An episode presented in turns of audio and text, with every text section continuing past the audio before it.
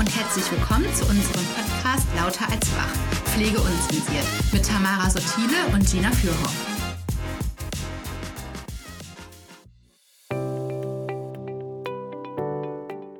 Herzlich willkommen zur vierten Folge des Podcasts Lauter als Wach, Pflege unzensiert. Mein Name ist Tamara Sottile und ich habe heute die Ehre, mit Elena Siemens und Gina Fürhoff zusammenzusitzen. Die liebe Gina ist an der Stelle bekannt und wir übergeben einmal an die ja, Elena Siemens, unsere Pflegedienstleitung bei der 365 Grad, die wir glücklicherweise dafür begeistern konnten, ähm, heute ein paar Worte an euch zu richten. Ja, sehr spontan. Letzte Woche haben wir uns unterhalten. Ja, tatsächlich. So, so, spontan wie der letzte, äh, wie sagt man, Livegang unseres Podcasts. Am Montag. Ja. Ähm, ja, vielen Dank, dass ich dabei sein darf. Äh, die nette Runde, die nette Gesellschaft, die ich ja äh, sonst nicht so genießen kann. Und das ist ja umso schöner, dass wir uns jetzt hier treffen und sehen und sprechen können.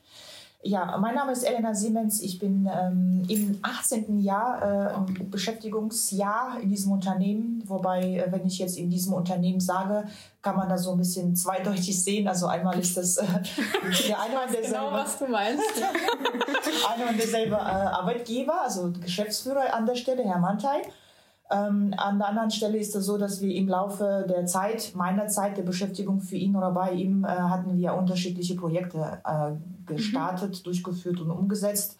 Am Ende dann auch wiederum ins Unternehmen 350 Grad einfließen lassen. Okay. Eine kleine Unterbrechung gab es tatsächlich. Also ich war insgesamt vielleicht zweieinhalb Jahre nicht äh, arbeitstätig. Äh, ich war da äh, aufgrund der Schwangerschaft, äh, Mutterwerden, Zeit äh, war ich abwesend. Äh, diese Zeit hat mich sehr gut ähm, geprägt. Also das hat mir gut getan in der Hinsicht, dass man da so ein bisschen mit äh, weiter reifen konnte und äh, gewisse Erfahrungen sammeln konnte. Die tue ich ja, die sammle ich ja immer noch Tag für Tag.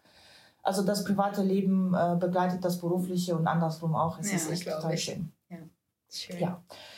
Okay, ansonsten. Seit 18 Jahren bist du jetzt hier. Und ja, Oktober dieses Jahr sind das 18 wow, Jahre. Muss HR sich direkt mal aufschreiben? Ja.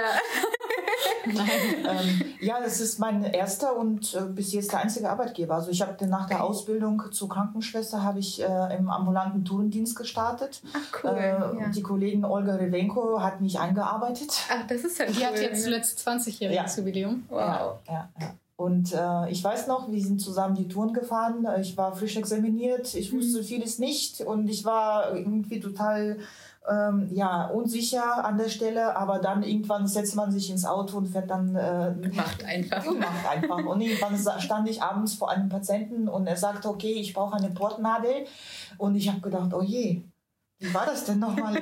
ich habe das doch gezeigt bekommen. Also ich wusste das nicht. Also ja. auf einmal musste ich ja. so, so wichtige Sachen tun, also verantwortungsvolle über, Aufgaben übernehmen, die äh, ja an manchen Moment vielleicht mal ein bisschen überfordernd äh, gewirkt ja. haben. Aber wie auch sonst in meinem Leben haben mich die Dinge meistens nicht überfordert, sondern gefordert und mich geformt und äh, ja, bringen mich jetzt weiter. Und ich bin froh, einfach jetzt an der Situation dabei zu sein. Wir erleben wieder sehr tolle Zeiten, die vielleicht turbulent sind aber wiederum einfach schön sind. Ja, und auch daraus zieht man immer einfach so viel. Ne? Ja. Ne? Also manchmal denkt man ja, ich finde immer in so einer Hochphase denkt man immer so, oh mein Gott, was mache ich hier? Und danach denkt man so, ach, war doch gar nicht so schlimm. Ja, das ist, das ist klassisch. Ja, ja dieses, dieses Verdrängen. Genau, ja, der Verdrängermodus. Ja.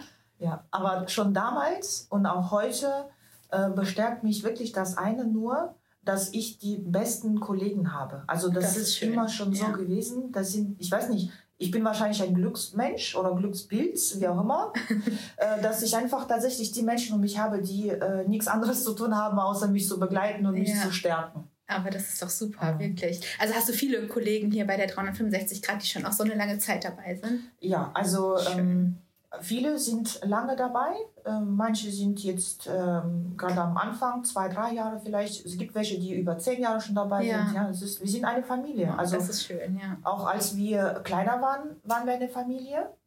Da war eine andere Art Beziehung mhm. vorhanden. Das war so ein bisschen mh, mm, auf allen, vielen Ebenen eng. Jetzt ist das vielleicht nicht auf jeder Ebene so eng wie früher, weil mhm. wir einfach riesengroß ja, geworden sind. Ja. Aber trotzdem fühle ich mich wie in einer Familie untergebracht. Ja. Das hast du schon gesagt. Wir sind riesengroß geworden. Mhm. Ich weiß, was da für Zahlen hinterstecken. Ähm, darum geht es aber heute auch, dass wir so einen besseren Eindruck davon bekommen, wer ist eigentlich die 365. Mhm. Also irgendwann fing das ja mal mit Ralf Mantei an, der Mitarbeiter Nummer eins war ähm, und ja bis heute noch im Karneval, wird man sagen, so an der Spitze steht. Ähm, aber was kann die 365 eigentlich noch? Also man hört, man hört raus, du bist dem Mitarbeiter, dem ähm, Unternehmen sehr lang verbunden. Aber was genau bindet dich? Ja, die Menschen. Es ist ein sozialer Beruf. Es ist Pflege, wie wir ja oft feststellen, dass wir so ein bisschen speziell sind. Speziell würde ich jetzt. Äh, wir ja auch alle. ich würde das ausschließlich positiv äh, betrachten, weil wir ja nun mal eine gewisse Emotionalität mitbringen und auch eine in, äh, Identifikation mit, der, mit dem Beruf, mit der Berufung. Und ähm, ja, gut, sicher ist es jetzt heute für mich an der Stelle nicht mehr so intensiv, wie es mal war, der Bezug zum Patienten, zu der Pflege, zu der Aufgabe selbst, sondern ich sehe ja, ich sehe mich heute äh, bei ungefähr 1300 Mitarbeitern mhm. innerhalb des Unternehmens. In ganz NRW dann, ne? Ja. ja. Äh, sehe ich mich dann natürlich nicht mehr so eng äh, mit jedem Klienten, Angehörigen und auch mit jedem Mitarbeiter sehe ja. ich mich da jetzt nie so ganz eng verbunden. Aber ähm, durch die ähm, Hierarchieebenen, die wir ja haben, ähm, Teamleiter, Bereichsleiter, mhm. Stabstellen, die wir innerhalb des Unternehmens haben, habe ich ja immer noch ein Netzwerk und ähm, bin an manchen Stellen, also punktuell, stichprobeartig bin ich äh, doch äh, da, wo ich äh, manchmal auch gebraucht werde oder auch, dass ich sein möchte. Ja. Also es ist ähm, ja, es ist ein, ein, hoher Anspruch an, an Organisation. Ich wollte gerade sagen, und das ist ja eine riesen Herausforderung, mhm. Auch wenn man natürlich grundsätzlich weiter weg ist vom direkten Patienten oder von den Angehörigen, aber trotzdem muss man ja alles übergeordnet überwachen und dann äh, für so viele Mitarbeiter ist es natürlich und so viele Standorte also eine riesen Herausforderung. Ne? Was für Stabstellen hast du denn, die dich unterstützen? Ja, deine äh, Person oder deine Funktion mit deinen Kollegen, also HR-Bereich, ist ja ein wichtiger Bestandteil, also wirklich ein intensiver Austausch täglich stattfindet ja bei uns statt sodass da an der Stelle wirklich eine große Entlastung für mich vorhanden ist. Also wir sind ja mittlerweile so weit, dass wir uns auch gut die Aufgaben teilen können. Wir brauchen oft gar nicht mehr sprechen, das ist dann irgendwie total. Ja, und das ist ja das Gute, ne, ja. ne? dass man äh, auf dieser Ebene so eng zusammenarbeiten kann, dass man sich manchmal schon mit Blicken versteht. Ne? Genau. Also, ja, das ist an der Stelle tatsächlich so. man hat gar nicht so lange gebraucht, ne? Nee. Das zu schaffen. Ja, ich weiß nicht. War das, war das tatsächlich freiwillig von uns bewirkt? Ich glaube, wir sind in so turbulente Phasen reingeraten, dass wir irgendwann. Wie, war das schon wieder so ein Hoch? das war schon wieder so ein Hoch, genau. Irgendwann hat man einfach gelernt, nonverbal miteinander ja, zu kommunizieren. Ja. In einem Gespräch, wo es einfach nicht alles gesagt werden kann, ja. ausgesprochen werden kann, äh, schaut man sich halt einfach an. Das ja. ist ja wie in einer Beziehung wahrscheinlich. Ja. Wahrscheinlich. Ja, ich meine, so viel Zeit, wie man ja auch äh, miteinander verbringt, mhm. ist es ja auch wirklich so. Weil ich meine, so ein klassischer 9-to-5-Job ist es ja auch nicht. Ne? Nein. Das ist Nein. genau. Darüber hinaus haben wir ja noch die Stabstellen äh, Case Management. Das sind die Kollegen, die äh, in einem Team gebündelt über die ganze Fläche, nicht nur für uns als Unternehmen 350 Grad, sondern für das ganze Cluster West. Das ist ja das eine, eins von vier Clustern innerhalb der OPSEO äh, hier werden die Patienten akquiriert. Das heißt, äh, hier besteht ein starkes, stabiles Netzwerk mit den Kliniken, mit den, mit den Akutkliniken, mit den Reha-Kliniken, mit, mit sonstigen Einrichtungen, sodass da wirklich das, der Klientelfluss äh, stattfinden kann. Und das Team besteht aus vier oder fünf Mitarbeitern mittlerweile und die sind auch meisten, die meisten davon sind auch schon lange dabei. Die waren auch früher in anderen Funktionen hier. Auch bei der 365 ja. Grad, ne? Ja. Und äh, wenn wir mal uns äh, sehen, äh, auch nie so oft, leider, äh, dann ist das irgendwie so eine Grundstimmung, die ist einfach toll. Mhm. Ja, dann gibt es noch ein Qualitätsmanagementsteam. Und das sind die Kollegen, die auch zum größten Teil lange dabei sind und äh, mit äh, mir denn die, die schwierigsten Phasen, oft sind das ja die Situation, so eine externe Prüfung durch ja. den medizinischen Dienst oder die BTG-Behörden kommen uns besuchen. Auch da gibt es ganz viele Schnittstellen und auch da gibt es echt Zeiten, wo man äh, unmittelbar schnell agieren muss. Ja, ich glaube, das ist nochmal ein Thema, was, wo wir auch nochmal eine Folge drüber machen könnten, gerade mhm. diesen ganze externen ja. äh, Begutachtung, Begehung und mhm. sowas. Ich glaube, das ist auch ganz interessant. Ja, ja weil ähm, das ja auch unterschiedlich zur Klinik ist, ne? wenn man mal überlegt, also in den Kliniken war sowas ja nie so präsent. Da wurde mal gesagt, ja gut, jetzt kommt der MD und guckt sich die Station an. Zum Beispiel bei mir früher auf der Frühchenintensiv sind die dann einmal rein, oh süß und sind wieder gegangen. Und wenn man hier so Prüfungen guckt, sagen die nicht zwei oder drei Tage lang, oh süß und das ist ja ganz toll, was ihr da macht. Ich ne? wollte gerade sagen, das stelle ich mir anders ja, vor. Ja. ja, das stimmt. Aber ich denke, das hat ja auch wirklich der, ähm, der Form der Versorgung äh, ähm, hat damit zu tun, weil wir einfach nah am Patienten sind. Es ist ja. ein vertrauter häuslicher Rahmen ja. und der gehört natürlich auch gut überwacht. Also ja. Ähm, ähm, ja, es ist zwar viel Vertrauen äh, ähm, für uns da als äh, Pflegende, äh, es ist aber auch genauso wichtig, dass dort äh, geschaut wird, dass alles seine Richtung Auf jeden Fall. Jetzt hast du schon gesagt, der häusliche Rahmen. Also ich sag jetzt mal, ich erinnere mich zurück vor knapp zwei Jahren, als ich hier angefangen habe. Ich habe erstmal gefühlte drei Wochen gebraucht, um zu verstehen, was häuslicher Rahmen bedeutet, weil man redet mal von einer WG, mal redet man von einer Station. Mhm und ähm, gerade äh, als erstes hast du noch gesagt, dass du beim Tourendienst äh, gestartet bist. Also vielleicht, mhm. ähm, ja, genau. woraus besteht ihr alles? Okay, also ich war gerade dabei zu erläutern, welche Bereiche äh, wir innerhalb des Unternehmens haben. Also einmal ist das ja der Tourendienst. Das ist so der klassische Tourendienst, wo man äh, sich das vorstellen kann, dass die Kollegen äh, morgens sich ins Auto setzen und dann so äh, die Anzahl der Klienten abfahren mit Tätigkeiten wie Behandlungspflege, also Spritzen, Medikamenten geben und äh, pflegerischen Tätigkeiten, also grundpflegerischen Tätigkeiten, wie zum Beispiel ganze, äh, die Körperpflege, Lagern, Mobilisieren oder die Begleitung beim Essen. Ja. Ähm, das habe ich auch zeitlang gemacht, ganz am Anfang, äh, während ich dann äh, mich so ein bisschen nebenbei weiterentwickelt hatte oder halt ähm, schulisch äh, weiterbildungsmäßig entwickelt hatte. So, dann haben wir den nächsten Bereich, das ist da intensiv ambulant ambulant intensiv, außerklinisch intensiv, sagen wir auch schon mal dazu. Außerklinisch heißt außerhalb einer Klinik. Das heißt, das ist der Bereich, was nach der Klinik ähm, ähm, sozusagen aufgebaut wird, in Anspruch genommen wird. Also hier sind auch wiederum zwei äh, Säulen. Einmal ist das der klassische ambulante Dienst zu, also die ambulante Versorgung zu Hause. Das heißt, der Klient geht nach Hause, seine Angehörigen sind um ihn herum, die Familie, das Netzwerk, was er sonst kennt, ist äh, dann wahrscheinlich natürlich in einem anderen gesundheitlichen Zustand, so dass deine Intensivpflegebedürftigkeit notwendig, äh, Intensivpflegebedürftigkeit vorhanden ist und eine äh, 24 Stunden Versorgung in der Form notwendig ist.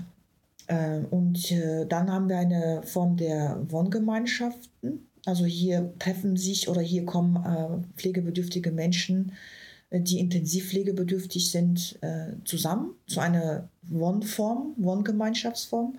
Ähm, es gibt Wohngemeinschaften, die fünf Klienten beinhalten. Es gibt welche, die sogar zwölf ähm, Plätze haben. Und wäre jetzt zum Beispiel auch zwölf die Grenze? Oder also ist das begrenzt, wie viele in mhm. einer WG wohnen dürfen? Genau, aktuell ist das wohl äh, gesetzlich so geregelt wahrscheinlich noch, ja, äh, dass es eine Wohngemeinschaft ähm, bezeichnet wird, wenn es dann bis zwölf Klienten okay. innerhalb einer Wohngemeinschaft leben. Okay, mhm. und quasi darüber wäre es dann eine stationäre Einrichtung, mhm. oder? Ja, ja nehme ich an. Mhm. Ähm, eine stationäre äh, Einrichtung wäre es in der Form, was du vielleicht so etwas besser kennst ja. und vielleicht auch erläutern kannst, weil es ist ja eine, ja, eine eine Form, von der ich jetzt nicht so wirklich ja. viel äh, weiß, weil ich ja. bin so ein ambulantes Kind. Also ja. ich war schon immer ambulant und äh, wahrscheinlich. bin ich halt immer stationär.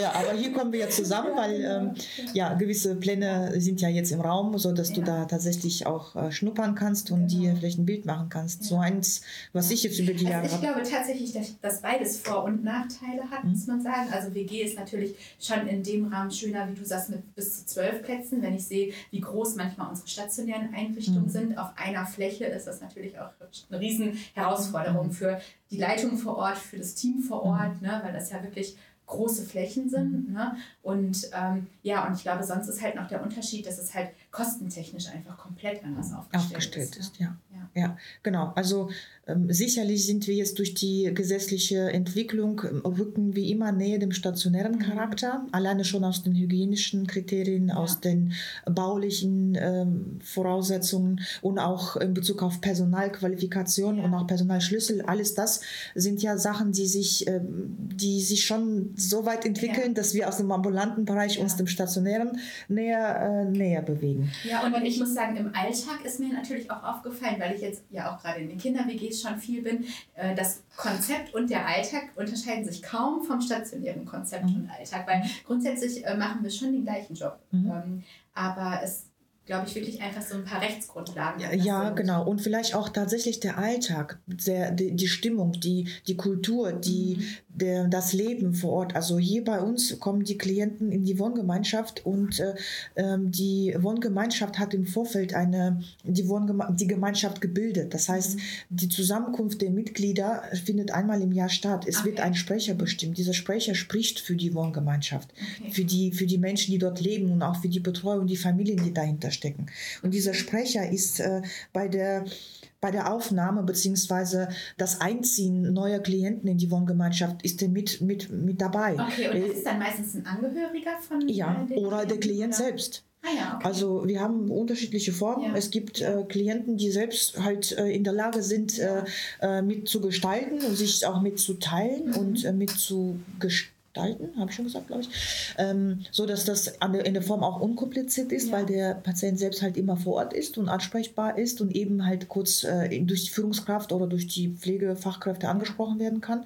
Ansonsten sind das halt Angehörige, die Okay. da eine Rolle Ja, spielen. das ist ja dann schon wieder ähnlich zu uns, also zur stationären Einrichtung, beziehungsweise zu den Kinderintensivpflegeeinrichtungen, weil bei uns ist dann der Elternbeirat. Mhm. Ne? Also das Mhm. haben wir natürlich auch in dieser Form. Okay. Ähm, ja, wird aber tatsächlich ein bisschen weniger gewählt, muss man sagen. Mhm. Ähm, kommen wir auch nochmal zu, aber die Elternarbeit ist tatsächlich nicht immer so hoch bei uns Mhm. in den ähm, Einrichtungen, weil wir auch viele in Obhutnahmen haben, Kinder, die durchs Jugendamt vermittelt Mhm. werden und äh, wir gar nicht in jeder Einrichtung wirklich viel Elternarbeit. Mhm. Also es ist natürlich unterschiedlich. Manche Standorte haben wir, äh, wo viel Elternarbeit Mhm. stattfindet, die Eltern auch regelmäßig kommen, aber ähm, ja, das schon manchmal Mhm. hinten rüberfällt. Ja, also das ist bei den, beim Erwachsenenklientel sicher auch ähm, unterschiedlich, also mal mehr ausgeprägt, mal weniger. Hier haben wir natürlich auch Familienmitglieder, die äh, mit der Situation in, gerade in der ersten Phase Ja, ziemlich überfordert sind. ich, ja. Und ähm, das ist eine, eine Arbeit, die wir ja hier mit an der Stelle auch Ja. mit unterstreichen müssen. Also die, die Angehörigenarbeit gehört ganz vorne mit dabei. Äh, das fängt ja schon beim Erstgespräch, um, um zu schauen, dass da, also man, man vermittelt Informationen, man spricht über Verträge, über Gelder, über, äh, über grundsätzliche gesetzlichen Rahmenbedingungen und der Angehörige ist gar nicht äh, in der Lage, Ja. das so wirklich zu erfassen. Und ähm, da sind wir glücklicherweise so erfahren und wissen damit schon so weit umzugehen, dass man dann sagt, okay, das ist jetzt vielleicht nicht noch nicht der richtige Zeitpunkt, dass man einen Monat abwarten kann. Wir haben ja auch die Stab Stabstelle, die uns ja so ein bisschen verbindet. Ja. Der soziale Dienst, das sind die Kollegen, die ähm, die Betreuungskräfte sozusagen Mhm. unter sich haben, aber letztendlich auch den ähm, pädagogischen ähm, Bereich. Und dort laufen auch die Fäden zusammen in Bezug auf Begleitung der Mhm. Klienten in der Hinsicht, dass die vielleicht ähm, ähm, die Sozialhilfe in Anspruch nehmen sollten, Ja. könnten, dass man da vielleicht so die rechtlichen Rahmenbedingungen so ein bisschen mit, mit erwähnt und mit, äh, mit ins Geschehen nimmt, weil ähm, ja, wir wissen, dass, dass die Systematik oder das System in Deutschland oft nicht so ganz äh, transparent ist und durchsichtig ist, dass man auch in einem, ich sag mal, äh, guten, äh, guten Erfassung und mit einem klaren Verstand die Dinge ja schon nicht sehen kann. Und, aber wenn man ja, ähm, ja durch die Situation so angeschlagen ist, ist das halt umso sch- Ja, und was ja auch verständlich ist, ne? weil oft kommt es ja auch wirklich auch bei den Erwachsenen gerade ganz plötzlich. Ne? Mhm. Und ähm, man ja auch immer hinschauen muss, warum kann der Angehörige gerade vielleicht Mhm. nicht kommen, was steckt dahinter und nicht nur zu sagen, okay, die Angehörigen kommen nicht, die machen nichts, sondern dass man auch wirklich guckt, was passiert im Background. Da. Ja, Das ist dieser ganzheitliche Betrachtungsblick, den du ansprichst, also die ganzheitliche Intensivpflege, Mhm. das ist ja das, wofür ähm, wir dann in irgendeiner Weise auch stehen. Die umfasst eben wirklich all das auch über den Tellerrand hinausgeschaut, um nicht nur den Klienten, sondern auch den Angehörigen wirklich den bestmöglichsten Service, sage ich jetzt mal, an der Stelle zu bieten. Ähm, und ich denke, dass wir das sowohl die Bärenfamilie wie auch die 365 Grad wirklich sehr gut umgesetzt bekommen. ja. Ich, Also ich gehe davon aus. Es gibt sicherlich auch Bereiche, wo wir ähm, ähm, gerade jetzt Unternehmen, die wir frisch dazu bekommen, also immer wieder kommt es äh, so weit, dass es ein kleines Unternehmen äh, sich ähm, uns anschließt, äh, wir uns treffen und ähm, spontan äh, sportlich Sehr spontan, Spontan zu sagen. zusammenfinden und auch da gibt es halt auch immer wieder unterschiedliche Strukturen, die wir ja dann über die Zeit der Integration des Unternehmens dann auch angleichen und dann äh, kommen die auf unsere Standards. Ja. Okay, die Standards. Jetzt hast du was Interessantes angesprochen und ich sehe schon, wie deine Augen zucken, weil du genau weißt, in welche Richtung die Frage geht. ähm, was, was kann so ein Standard sein? Also, ähm, was für einen Anspruch haben wir in uns, wenn du Standard sagst? Mhm. Also ganz klassisch, was man jetzt vielleicht mal so bei so einer, äh, bei so einer, Mediz so einer Prüfung vom medizinischen Dienst hören würde, da sind ja die Expertenstandards. Die Expertenstandards sind bundesweit geregelt und da sind ja die Kriterien oder die Grundlagen, nach denen wir arbeiten. Es gibt ganz viele Expertenstandards in, in der Pflege, die unserer Qualität, äh, Qualität äh, zugrunde liegen. Und äh, wir sind dazu angehalten, äh, diese umzusetzen. Ja, und dann darüber hinaus natürlich Standards in Bezug auf äh, Personalführung, Personalakquise, Mitarbeiter. Ähm, ähm, Bindung und da sind alles Unternehmensstandards, an denen wir ganz äh, äh, zeitig äh, daran arbeiten. Okay, das heißt, so eine gewisse Kultur, die wir einfach vorgeben, ein Wert, Identität, die wir zu sein scheinen und die wir, finde ich, tatsächlich auch sind. Also wir legen ähm, großen Wert darauf, als guter Arbeitgeber, aber auch eben als gute Pflegeeinrichtung, möchte ich es jetzt mal nennen, wahrgenommen zu werden. Ja, und die Qualität ist ja auch das, womit man sich nach außen präsentieren will. Und ich glaube, dass, da sind wir auch beide gleich aufgestellt, auf die 365 Grad oder die Bärenfamilie, dass das halt auch einfach der Anspruch äh, von uns ist. Ne? Wir haben ja auch äh, Synergien und Kompetenzen, die wir unter Umständen miteinander teilen. Ja. Wir sind ja nicht unfehlbar. Ich glaube, keine, keines der Unternehmen ist unfehlbar. Und wir wissen aber, dass wir, selbst äh, wenn wir Unterstützung der einzelnen Pflegedienste im Cluster benötigen, ob das jetzt zum Beispiel personeller Hinsicht ist, dass wir eigentlich aufeinander bauen können.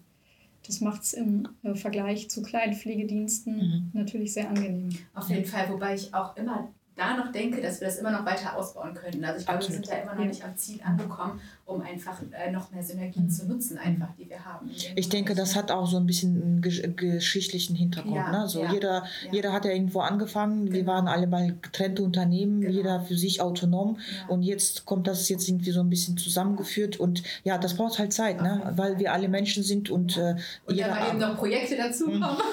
Ja, das ist ja auch so. Ne? da sind sie wieder die Hochphasen. Vielleicht sollten wir einfach ein paar mehr von den gemeinsamen Projekten auf die Beine stellen, wie zum Beispiel Fall, diese ja. Zusammenkunft heute. Ja, und dann äh, kommt ja sicherlich eins zum anderen und dann hat man e- etwas mehr Kontakt. Ja, das stimmt. Das müssen wir auf jeden Fall fokussieren. Ja.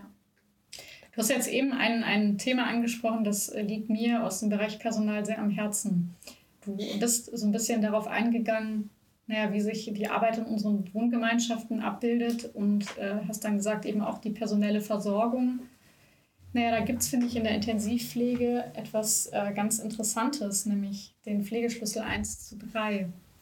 Du wirst, du nickst gerade, du wirst es kennen. Kannst du vielleicht was äh, dazu sagen, wie wir als Unternehmen damit umgehen und was das für jemanden, der aus der Pflege kommt und der vielleicht naja, einen Schlüssel von 1 zu 30 aus dem Altenheim kennt, äh, was Ja. das bedeutet? Vielleicht äh, fange ich damit an, wie das dazu kommt, dass so ein Schlüssel überhaupt zustande kommt, weil auch hier kommen wir wieder auf die Grundlagen der, äh, der häuslichen oder außerklinischen Versorgung. Hier sind ja die Verträge. Der Vertrag äh, besteht ja nicht nur zwischen uns als Unternehmen mit dem äh, Klienten selbst, sondern es gibt ja auch eine vertragliche Bindung mit dem Kostenträger. In diesem Fall ist das ja die Knappschaft, die ist ja für alle Krankenkassen vertretend äh, da und schließt mit uns einen Versorgungsvertrag. Der ist jetzt meine ich, 1999, nein, davor schon.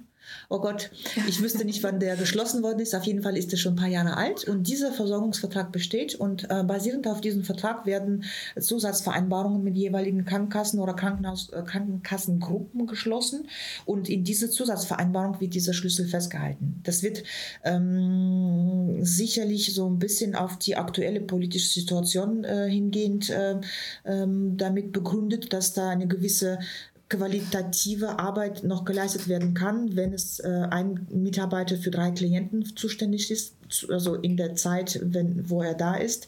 Wobei wir hier eigentlich von einem Schlüssel 1 zu 3 mittlerweile zu einem Monatsmittel sprechen. Das heißt, wir haben hier einen gewissen Spielraum in der Erwachsenenpflege angemerkt. Bei den Kindern ist der Schlüssel etwas anders. Obwohl stationär auch wieder anders. Ja, genau. Genau. Also, dass wir einen Spielraum haben zu sagen, okay, am Tag, äh, wenn es äh, tagsüber etwas mehr zu tun ist und die äh, Klienten vielleicht eine anspruchsvolle äh, Begleitung brauchen, dann ist das etwas mehr. In der Nacht ist der Schlüssel etwas weniger. Ja, und das ist ja auch super, dass man das individuell ja. auch ähm, beurteilen kann. Ja, darauf haben wir Wert gelegt ja, bei der Verhandlung. Ja. Also wir haben das tatsächlich äh, stationär auch oft so, äh, gerade in NRW, dass wir einen Jahresdurchschnitt haben und ah. da nochmal ein bisschen mehr Spielraum okay. haben. Ne? Ähm, also stationär in der WG ist es ja auch nochmal mhm. anders. Ne? Ähm, aber ich finde das auch einfach ganz wichtig, weil wir als erste Person das ja auch einschätzen sollen. Ne? Mhm. Was braucht gerade welcher Patient für einen mhm. Aufwand? Ähm, gerade in der Kinderintensivpflege nochmal hat der Patient vielleicht auch eher einen pädagogischen Aufwand oder einen pflegerischen mhm. Aufwand, weil das kann natürlich auch sein. Ne?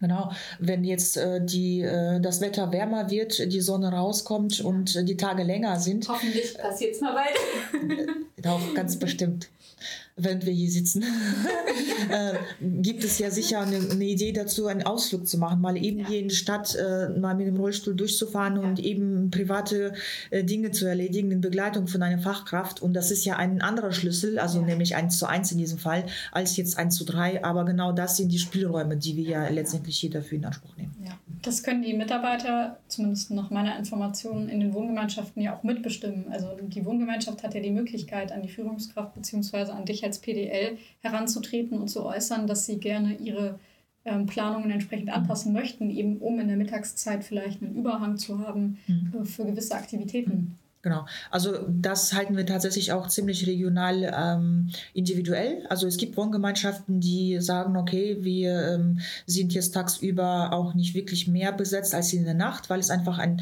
Klientel da ist, was jetzt es nicht anders äh, fordert. Es gibt aber ähm, Einheiten, die äh, letztendlich so geregelt sind, dass da die Ausflüge und sonstige Unternehmungen halt mit berücksichtigt werden. Ja, äh, Gruppenbetreuungseinheiten bieten wir auch an. Das heißt, ja. ähm, zwei, dreimal die Woche haben wir unsere Betreuungskräfte, die da wirklich eine Gruppen, Gruppenbetreuung mhm. stattfinden lassen. Es geht dann ums Zusammenbacken, zusammen kochen, zusammen ja. basteln oder sonstige mhm. Aktivitäten. Und das planen dann die Pflegefachkräfte Das auch, sind die Betreuungskräfte. Das ah, ist eine, okay. so eine zusätzliche Leistung, die mhm. wir auch mit der Krankenkasse bzw. Pflegekasse abrechnen lassen können, wo äh, stundenweise diese Leistungen erbracht werden. In Gruppen oder individuell. Das sieht man auch auf der Karriereseite von der 365 Grad. Da gibt es für die Betreuung in den Positionen ähm, gibt so coole Bilder, wo die Kollegen dann auch an einem Herd stehen mit einem noch mobilen Klienten mhm. und äh, ich glaube Spaghetti sind es, die sie da gerade kochen, mhm. wenn ich das jetzt richtig in Erinnerung habe. Und äh, das, das weiß ich noch, das hat mich damals, als ich mich äh, bei Opseo bzw. für die 365 Grad dann beworben habe, hat mich das wirklich sehr angesprochen, weil das mhm. ist was, das man aus den Vorurteilen der Pflege an sich gar nicht kennt. Ja. Man kennt dieses Zeit haben nicht, man kennt dieses ähm, sich Zeit nehmen für mhm. einen Klienten. Ja. In, also sage ich mal aus meiner kaufmännischen Brille kennt mhm. man nicht, ja. sondern wirklich das Vorurteil, das ist eine Pflegekraft, die ist gestresst, die ist unfreundlich, die hat keine Zeit, um irgendwelche Medikamente anzureichen und fragt bloß nicht, ob du noch ein mhm. Stück Margarine bekommst, weil dann da kommt irgendwie Schwester Rabiata raus. Mhm. Das ist so das. Gina lacht, du kennst ja das Schwester Rabiata. ich glaube, die hat jede Station im Krankenhaus natürlich. Ja. Bei uns nicht, nein, nein, nein, bei uns nicht. Ähm, aber das ist halt was, das ist so cool. Also das ist halt eben auch was, was viele Kollegen dazu bringt, sich mit einem Arbeitgeber zu identifizieren. Mhm weil es eben anders ist. Ja, das ist total interessant zu beobachten. Während du das jetzt so ansprichst, ähm, denke ich an unsere Mitarbeiter. Es gibt ja tatsächlich welche, die schon jahrelang in der Außerklinik arbeiten, also bei uns, und die das auch gar nicht anders kennen. Und da gewöhnt man sich eigentlich an diesen Luxus, an diese schöne Arbeitssituation, dass man dann vielleicht auch, so wie wir Menschen halt so gestrickt sind, ähm, na, das ist hier so normal und das ist schon immer so. Und, äh, mhm. und dann entwickelt man vielleicht so ein paar Gedanken, die äh, ähm, ja, einen dazu anhalten, eventuell den Arbeitgeber zu wechseln. Ja. Ähm, was wiederum ähm, meistens nicht viel bringt, weil ähm, wir als Arbeitgeber schon in der Form ziemlich etabliert sind und unsere Standards und unsere Ansprüche sind an der Stelle schon so, dass die meisten Kollegen dann wiederkommen und sagen, ach Mensch, was hat mich denn da geritten? Ja. Ähm, dann gibt es Mitarbeiter, die neu dazukommen, die sich bewerben und sagen, oh, jetzt habe ich jetzt irgendwie zehn Jahre im Heim gearbeitet, jetzt äh, suche ich nach einer Alternative und glücklicherweise habe ich jetzt von einer außerklinischen Einheit gehört, um Gottes Willen, was ist denn das? Und dann bewerben die sich, äh, machen einen Schnuppertag oder Schnupperstündchen bei uns und stellen fest, oh Gott, das ist ja wie ein Paradies, weil es ist einfach eine, eine komplett krasse äh, Unterschied, ein Unterschied zu, zu, zu dem Alltag, äh, was im Heim oder im Krankenhaus ja, stattfindet. Ne? Das haben wir auch immer wieder. Ähm, in einer Einrichtung äh, bei uns in NRW haben wir auch Mitarbeiter aus einer sehr großen Klinik, bekannten Klinik. Und die haben auch gesagt, mein Gott, also die sind das gar nicht mehr gewohnt, so viel mhm. Zeit für die Pflege aufzubringen. Ja, es ist eine Umstellung. Ja. Das ist ein, schon fast ein Kulturschock, wenn ja, man das wirklich, so sagen kann. Ja. Was eine positive Seite hat, natürlich. Okay. Eigentlich nur. Mhm. Mir ist das tatsächlich auch schon mal in Vorstellungsgesprächen begegnet. Also das ist jetzt nicht häufig. Man kann es, glaube ich, in den letzten zwei Jahren an einer Hand abzählen, dass wir Pflegekräfte nicht gewinnen konnten, weil ihnen der Beruf tatsächlich zu langweilig war. Mhm wenn man von der Klinik kommt oder aus einer mhm. Klinik kommt oder aus dem Intensivbereich ähm, und man kennt eben ein anderes mhm. Tempo, als äh, unsere ja. Kollegen das aus mhm. den Einrichtungen mhm. kennen, dann naja, dann passt es halt manchmal mhm. an der Stelle auch nicht. Ja, Was auch, haben wir auch schon ein paar Mitarbeiter verloren. Ja, aber das ist, kommt uns ja wiederum zu einem ja. etwas späteren Zeitpunkt zugute, weil wir diese Mitarbeiter dann irgendwann nach zwei, drei, fünf ja. Jahren wiederbekommen ja. und die sagen, alles klar, ich habe jetzt meine Erfahrungen gesammelt, ich habe jetzt in einem hohen Tempo gearbeitet, ich habe mir äh, die Füße wund gelaufen auf der Station und jetzt suche ich nach einer stabilen, langfristigen äh, Beschäftigung, weil ich jetzt auch ein Familienvater, äh, Mutter geworden bin, weil ich jetzt einfach einfach auch mal was Beständiges äh, suche, perfekt. Also ja, dafür und will nicht nach acht Stunden gestresst aus dem Dienst gehen. Ja. So, ne? Also mhm. davon ab, das hatten wir, glaube ich, auch schon mal in der Folge gesagt, wir haben auch stressige Tage bei uns. Natürlich. Äh, stationär oder in den WGs. Alleine schon, weil es das Klientel und die Krankheitsbilder es mit sich bringen. Ne? Also genau, ein Notfall genau. kann ja jederzeit passieren. Richtig, ja. ja. Das sollte man an der Stelle auch nicht kleinreden und auch nochmal mhm. bewusst machen, dass wir mhm. das natürlich auch machen. Ja. Und ich denke, ihr macht ja wahrscheinlich auch genauso äh, wie die Kinderintensivpflege palliative Begleitung äh, mhm. begleitet ja. das SAPV-Team. Das ja. ist auch ein, ähm, mittlerweile ein wichtiger Bestandteil unserer Arbeit, obwohl es in den, in den meisten Fällen auch extern geregelt wird. Das ist dann okay. die Ärzte und die Palliativteams ähm, mit uns in eine Art Kooperation kommen. Mhm. Und dann ähm, ja, gibt es diesen einen Weg, äh, den man dann gemeinsam geht, der dann nämlich den Patienten Patienten begleitet, um, äh, um ja, mit, den, mit den Angehörigen Abschied zu nehmen und letztendlich auch. Äh, was war das Ereignis in den 18 Jahren, was dich am meisten geprägt hat? Oh, die Frage ist gemein. Warte, ich, das gab oh. sicher. Es gab nicht nur eins, es gab mehrere, aber lass mich doch das mal krasseste. eins. Lass mich doch. Lass mich doch mal. Das heißt krass. Also, die, waren, die waren viele krass. Äh, also ich muss jetzt zum Beispiel an die Wohngemeinschaft denken, die wir dann aufgemacht haben. Das war jetzt nicht dramatisiert, mhm. aber das war äh, prägend, weil ich einfach morgens, ich bin morgens zu dem Objekt gefahren, das war noch im Rohbau ja. sozusagen, also das wurde renoviert. Die Telekom sollte vorbeikommen und die kam nicht. Ich bin um 16 ja, Uhr gefahren. ich bin gefahren. Ja, das, war, das war doof, weil ich einfach für ja. mich dann so gedacht habe, oh Gott, ich könnte so viele andere Dinge machen, außer im Auto zu sitzen und zu warten.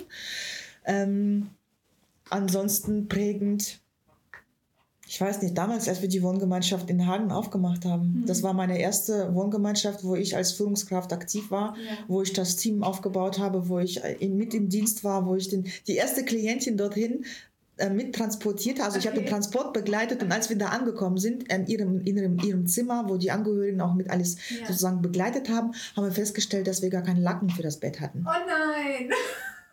Und dann habe ich meinen Kollegen aus dem Nachtdienst, der dann kommen sollte am Abend, habe ich gesagt, Mensch, bring bitte einen Lacken von zu Hause mit, ja. weil ich habe jetzt keinen Lacken hier. Ja. Und die, die, Patientin, die Patientin saß die ganze Zeit im Rollstuhl, bis der, bis der, Spätdienst, der Nachtdienst kam. Nein, ja gut, aber hat auch geklappt. Ja, und da sind so Erfahrungen, da muss man improvisieren und dann sind wir ja. wieder in der Pflege ganz vorne mit dabei. Ne? Wir improvisieren. Ja, auf jeden Fall. Und in dem Moment denkt man so, oh Gott, und dann An alles gedacht, aber das war... Ja, Kleinigkeit. Ja, das, das ist auch, ja. das ist tatsächlich was so für Seite der Klienten Best-of-Geschichten-Variante, ja. die wir ja auch irgendwann mal machen wollen. Ähm, naja, da denkt man halt irgendwie nicht dran. Also ich ich weiß nicht, als Angehöriger muss ich sagen, hätte ich das irgendwie auch aus der ja, humorvollen Sicht betrachtet. Äh, dann kommst du in eine Pflegeeinrichtung, die eigentlich top organisiert ist, modern aufgestellt, neu aufgebaut und da fehlt ein Laken. Mhm. ja, geil. Alles das war schön. Das ist jetzt nur noch so ein, das ist eine Erinnerung, das ist ein. Bestandteil, auf den man so gerne zurückgreift. Ne? Schön. Okay. Ja, ja vielen Dank, Elena, für den Einblick äh, in die 365 Grad und äh, deinen täglichen Aufgaben. Danke euch an der Stelle für die Zeit, für den Austausch. Das ist immer ganz toll. Und viel Erfolg und äh, Spaß bei, ja, den, bei den Dank. Aufnahmen, die noch Wir kommen. Wir werden dich bestimmt nochmal einladen im Verlauf. Gerne, gerne. Also es gibt viele andere Bereiche oder ja. Themen, über die wir sprechen können, ganz klar. Ja. Genau. Okay, gut. Vielleicht noch nicht am Montagmorgen damit. Ja. Obwohl, das war ja gar nicht so schlimm. Weil, äh, ja. Wann, die, die, die, wie haben wir es nochmal genannt? Wann die Hochphasen? ja, nächsten Mal äh, dann auf der Terrasse. Genau. Am, am genau, normale Turbulenzen. Ja. Okay, ja. Ja, Gina, dann auch dir vielen Dank. Danke Und dann auch. denke ich, hören wir uns bald nochmal wieder. Danke.